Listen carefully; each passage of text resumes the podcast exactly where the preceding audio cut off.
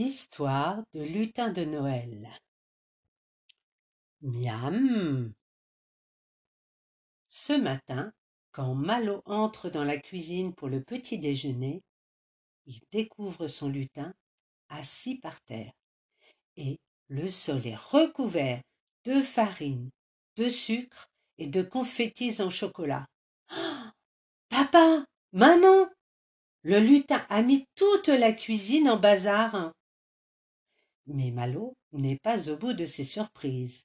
Sur la table l'attendent trois magnifiques gâteaux dignes d'un grand restaurant. Malo, papa et maman attrapent chacun un gâteau. Les gâteaux sont si appétissants que, miam, Malo, papa et maman mordent dedans. Miam, quel délice Ils n'en ont jamais mangé d'aussi bon. En deux minutes, les gâteaux sont croqués, dévorés, avalés. Attention, papa, dit Malo, tu as des miettes sur le menton. Ce ne sont pas des miettes, s'étonne papa. C'est ma barbe.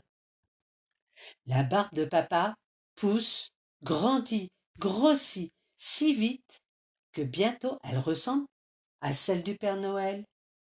Oh non s'exclame maman, ce coquin de lutin a ajouté de la potion magique dans sa recette. Il faut attendre dix minutes pour que tout revienne à la normale. Mais c'est au tour de maman d'avoir une drôle de surprise. Ses cheveux se dressent sur sa tête et deviennent tout verts. Ils s'accrochent, se nouent et se resserrent jusqu'à former un splendide sapin de Noël. Papa éclate de rire. Ce matin, pas besoin de brosse ni de peigne. Une belle guirlande dorée suffira pour te coiffer. Maman fait une grimace et se tourne vers Malo. Et toi, mon grand, qu'est-ce que le lutin a bien pu te réserver?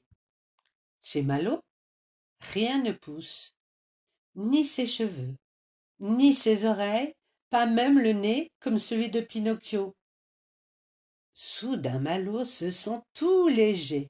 Ses pieds se soulèvent du sol, le voilà qui s'échappe dans les airs comme les reines du Père Noël. Regardez-moi, papa, maman, je vole. Malo profite de chacune de ces dix minutes de magie. À la fin, il atterrit en douceur sur le sol de la cuisine. Il attrape le lutin et le serre dans ses bras. C'est sûr, avec toi à la maison, on ne risque pas de s'ennuyer.